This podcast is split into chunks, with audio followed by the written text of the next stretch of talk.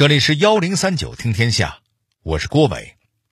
今天是四月二十二日，六十四年前的今天，天安门广场上一个标志性的建筑树立了起来。它坐落在天安门广场的中心，在正阳门北边四百多米的南北中轴线上，是为了纪念自从一八四零年以来，为了抗击国内外敌人，争取民族独立和人民自由。在各种斗争中牺牲的人民英雄而建立的，您现在应该猜到我说的是什么建筑了吧？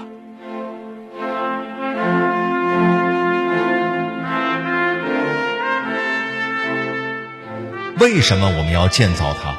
为什么专家们为它的样式争论不休？从石料开采、雕刻到组装，施工组都遇到了哪些头大的难题？幺零三九听天下，郭伟和您聊聊人民英雄纪念碑的建造记。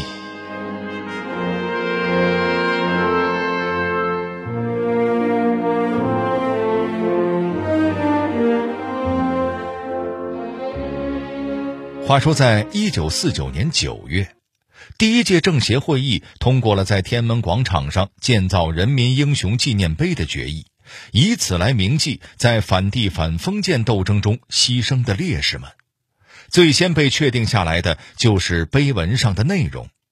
咱们可以听听毛主席亲自朗读的这段话：三年以来，在人民解放战争和人民革命中牺牲的人民英雄们问罪不休。三十年以来。在人民解放战争和人民革命中牺牲的人民英雄们问题不休。由此上溯到一千八百四十年，陈老时期，为了反对内外敌人，争取民族独立和人民自由幸福，在历史斗争中牺牲的。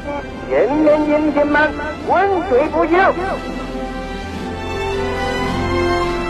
这短短的几句话，高度概括了中国近一百年来革命的历程。这篇碑文是由毛主席起草，周总理书写的。据说在写的时候，周总理为了写出一份满意的作品，每一个字都会一遍又一遍的练习。整篇写了四十多遍之后，才从中挑出了一幅最满意的。一九四九年十月，北京市人民政府主持成立了一个人民英雄纪念碑兴建委员会，下面有设计、施工、采石、美术工作等七个小组。最先开始工作的当然是设计小组，当时大名鼎鼎的建筑学家梁思成和林徽因都是这个小组的成员。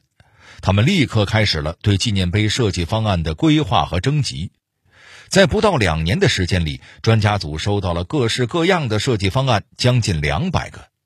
这些设计图纸大体上分为三类：一类方案认为人民英雄来自广大的工农群众，所以纪念碑应该更有亲切感，建议采用平铺在地面的方式，样式上类似于低矮的墓碑。碑上题字，周围再围上围栏。第二种设计方案认为，纪念碑应该采用巨型雕像艺术的形式，来展现英雄人物和历史事件。第三类设计方案则认为，还是采用传统的高大挺拔的碑形或者塔形更好，既显得庄严肃穆，又能体现革命先烈高耸云霄的英雄气概和崇高品质。以此来弘扬他们的崇高精神和伟大功勋。这三种方案听上去都很有道理。为了选出谁更优秀，专家组召集了在北京的各方代表和一些建筑师、艺术家们进行了一次讨论，听一听大家觉得哪个方案更好。当时有人建议，最好把纪念碑建成一座矮而分散的墓碑。这样可以避免阻断贯穿前门、天安门和故宫的中轴线，但是更多的人则认为，现在天安门广场的中轴线早就不是过去皇帝才能走的御道了。把纪念碑建在广场中心，恰恰才能显示出它的重要性。同时，平铺式的设计气势上就输了一筹，视觉上也无法体现缅怀和纪念革命先烈的目的，所以这个方案很快就被否定了。经过反复的讨论，最终确定纪念碑还是采用传统的石碑造型，在碑上用题字、碑文和浮雕图案来讲述革命历史。而且，由于纪念碑的选址是在天安门广场，在纪念碑的材质、大小上也要和广场周围的古建筑保持一致。主体方案确定好了，接下来就该设计详细样式了。到了一九五一年年初。在上百个设计方案中，有三个脱颖而出，一个是五分之一缩尺的大模型，底下是一个有三个门洞的坐台，上面立碑；还有一个是传统的石碑，搭配坡屋顶；再有就是把石碑的顶部设计成群像的雕塑。这三个设计方案各有各的特点，专家组一时间也决断不出来到底哪个更优秀。最后，毛主席亲自批示，在国庆节的时候，把这三个纪念碑方案做成模型，放在天安门广场上，把选择权交给人民群众。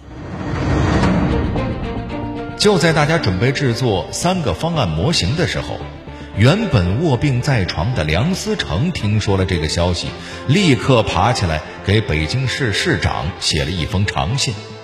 是什么事儿让他这么着急啊？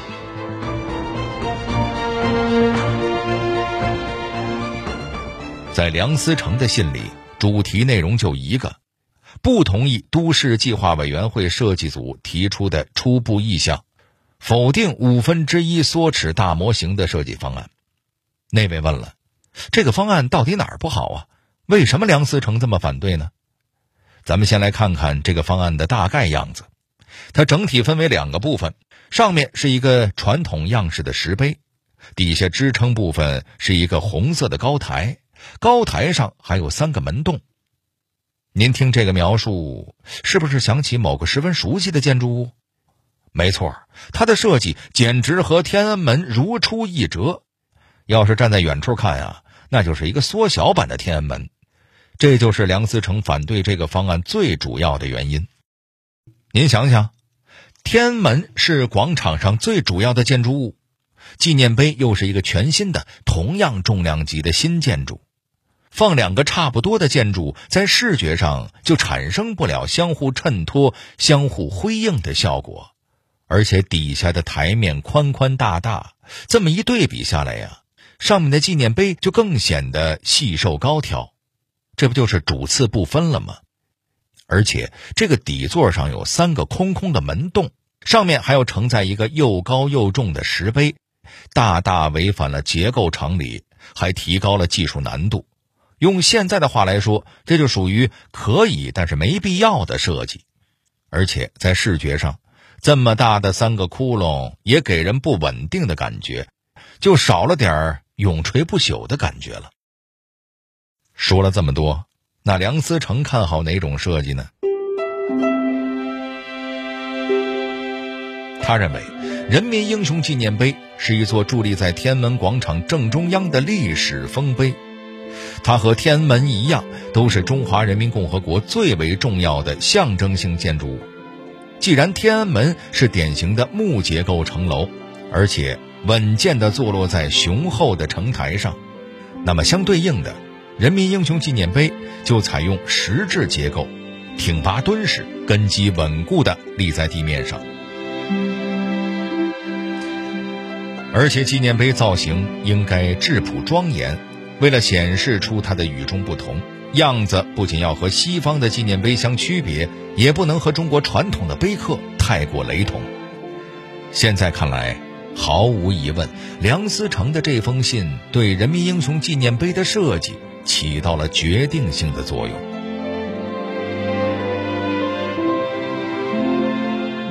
到了一九五二年，虽然在一些细节问题上还有一些讨论和争议。但纪念碑整体的设计方案已经初步确定了下来，只剩下最后一个关键问题：纪念碑的碑顶到底是采用建筑式屋顶，还是做成雕像呢？由于这关系到纪念碑的整体风格，所以也是争议最大的一个地方。甚至一度形成了建筑顶和雕像顶之争。甚至纪念碑整体的设计方案都确定下来以后，这个问题还没能讨论出最终的方案。梁思成依旧是建筑派的代表人物，他主张采用中国传统建筑中的五殿顶，就是咱们经常在寺院等古建筑中见到的有四个斜坡的那种屋顶。这么设计是考虑到纪念碑高达四十米，在碑顶上设计一组群像的雕塑，不管远近都看不清楚。而且本来是主体的碑身，反而成了雕像的底座，有点喧宾夺主，影响了纪念碑的整体效果。可雕像家们却觉得，采用传统建筑样式体现不出纪念碑的新意，反而会显得太古老守旧。这两派足足争论了两年，谁都没能说服谁。最后，通过专家组反复的讨论，在一九五四年十一月，北京市政府召开的会议上，市长正式宣布，人民英雄纪念碑的碑顶采用建筑顶，这才让这个问题尘埃落定。到这时候，纪念碑整体设计图纸已经完成，剩下的就是着手建造的问题了。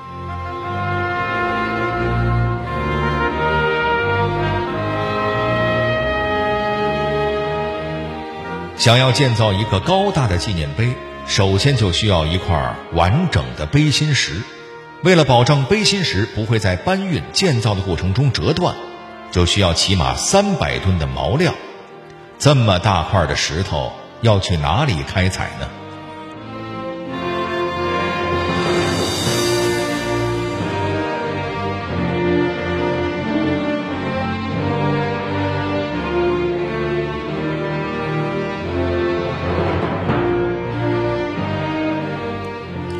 当时，兴建委员会在全国各地进行了三个多月的实地调查和采样，经过缜密的研究和分析，最终决定，纪念碑的主体就采用来自青岛福山的花岗岩。那位问了，不就是石头吗？各地的石头我看也没什么差别，在北京就近开采不好吗？为什么就非得选那里的呢？跟您说，那儿的石料还真和别的地方不一样。那些花岗岩质量坚固耐久，能抵抗风吹雨打。这些石头整体上是浅焦墨色，又透着淡黄色的底子，还有黑白花衬托，色泽十分柔和光润。阳光一照，石头上的水晶发着光亮，晶莹闪耀。而且青岛福山的花岗岩，那也算得上是建筑圈内料石开采的著名地点了。比如济南、烟台等地兴建纪念碑，都是在这里开采的石料；就连苏联斯大林广场建设纪念碑的时候，也是从这里开采石头。人家在国外都那么受欢迎，那质量肯定好。一九五二年八月，国营青岛建筑材料公司第一石厂接受了为纪念碑开采料石的任务。要知道。在当时设备和技术都比较差的背景之下，要想开采出这么大的完整石块，困难重重。可工人们个个精神高涨，信心满怀，哪怕在一月初零下十几度的严寒天气中，也坚持开采，就是为了能够早一点完成这项重要的工作。为了保证石料的完整性，他们改变了过去使用石炮的传统开采方法。而是选择从石料的平面向下挖，工人们沿着料石四周挖出了五米多的深槽，让中间的料石凸显出来，然后通过几十名工人围绕在料石周围同步均匀敲击，把整块料石完整的从山岩上剥离出来。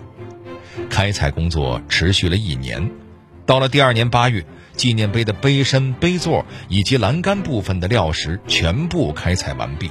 总共有一千六百多吨重。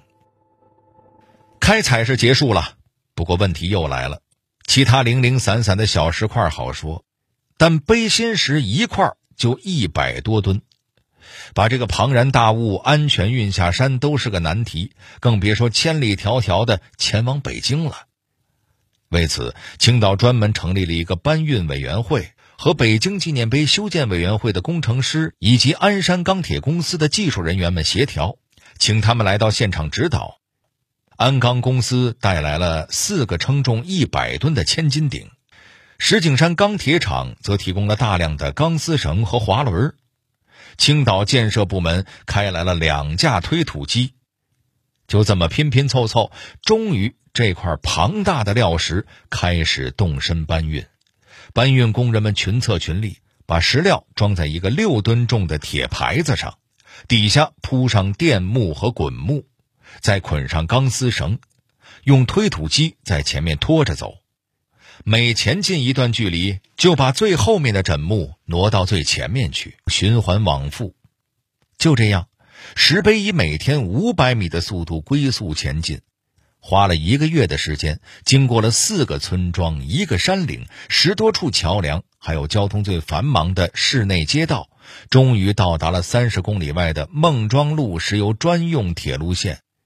搬运委员会又从东北电业管理局发电厂借来了一节平盘车厢，虽然只能承载九十吨的重量，但这已经是当时全国载重量最大的车厢了。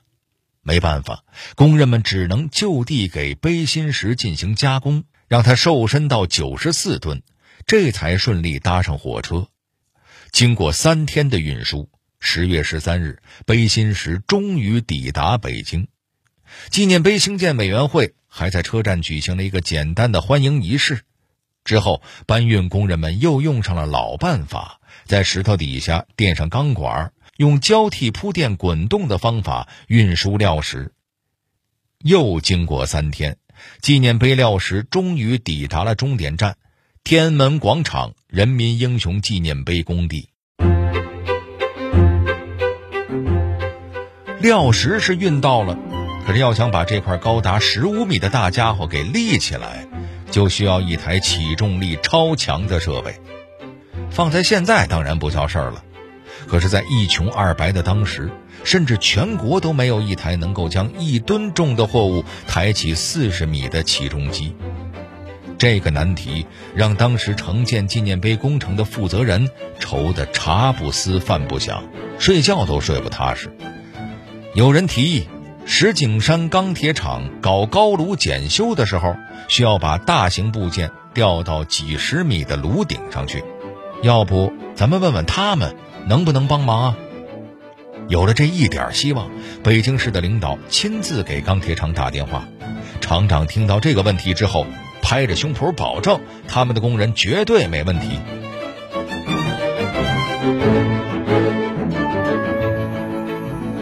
厂长立刻派来了修理部的起重高手，带领着几个起重工人和吊装设备前往纪念碑的建设工地。他们真的有解决办法吗？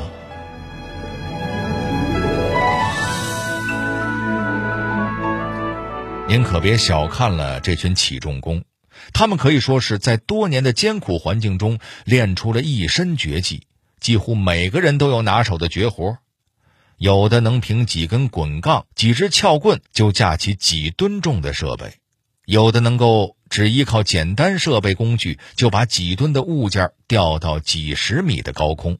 而且在解放之后，这些起重工们还个个捧起了书本，开始研究轮轴、杠杆、滑轮背后的物理知识。厂里还经常进行技术练兵和技能比赛。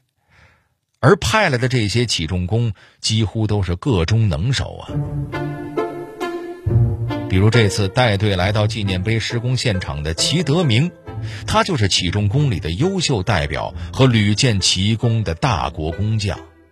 齐德明到了施工现场之后，先是仔细看了看工程进展情况和周围的环境，又翻阅了纪念碑的设计图纸和各种资料，问了一些细节问题。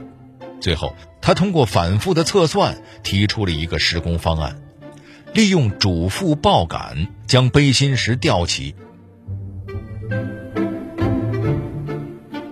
为了保证质量，工人们先是按照比例，用相同的石料建造了一个缩小版的模型进行演练。等所有工人对起重流程烂熟于心之后，这才正式开始了起重工作。在工人们的精心操作之下，整整花费了五年时间。终于把一万七千多块花岗岩和汉白玉石全部准确安装到位，没发生过一起剐蹭事故。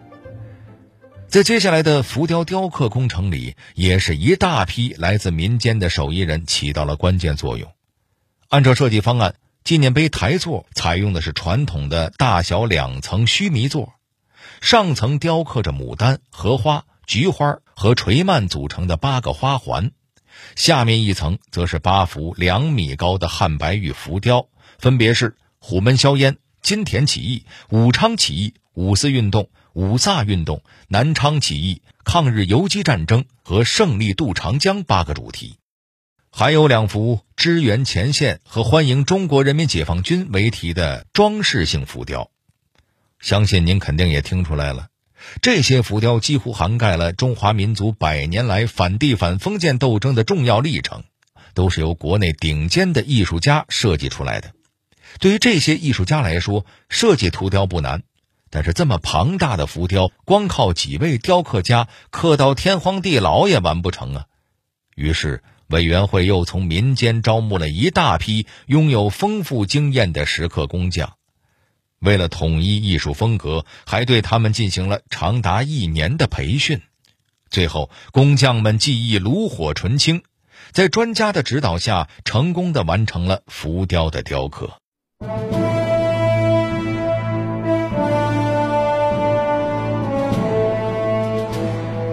一九五八年四月二十二日，建造了六年的人民英雄纪念碑终于落成。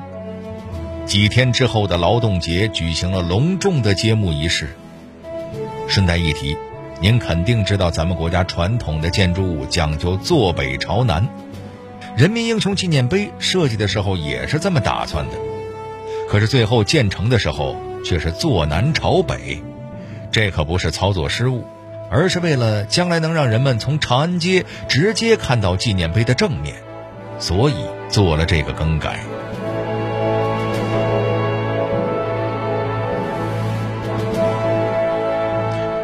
说完了纪念碑整体的建造历程，相信您肯定也听出来了，在人民英雄纪念碑的建造过程中，不光有专家们夙兴夜寐的设计规划，更有无数工人群策群力，克服重重困难。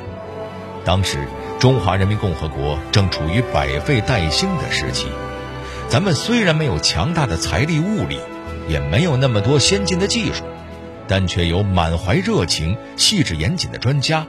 有无数勤劳无私、意志坚韧的工农群众，可以说，纪念碑的建成不光是为了向历史致敬，纪念在革命道路上牺牲的人民英雄，更是为了鼓舞一代又一代的中华儿女，从中获取前进的力量。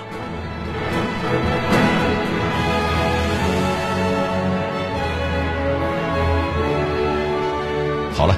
这里是幺零三九听天下，我是郭伟。最后，我代表节目编辑夏寒斐、程涵，感谢您的收听。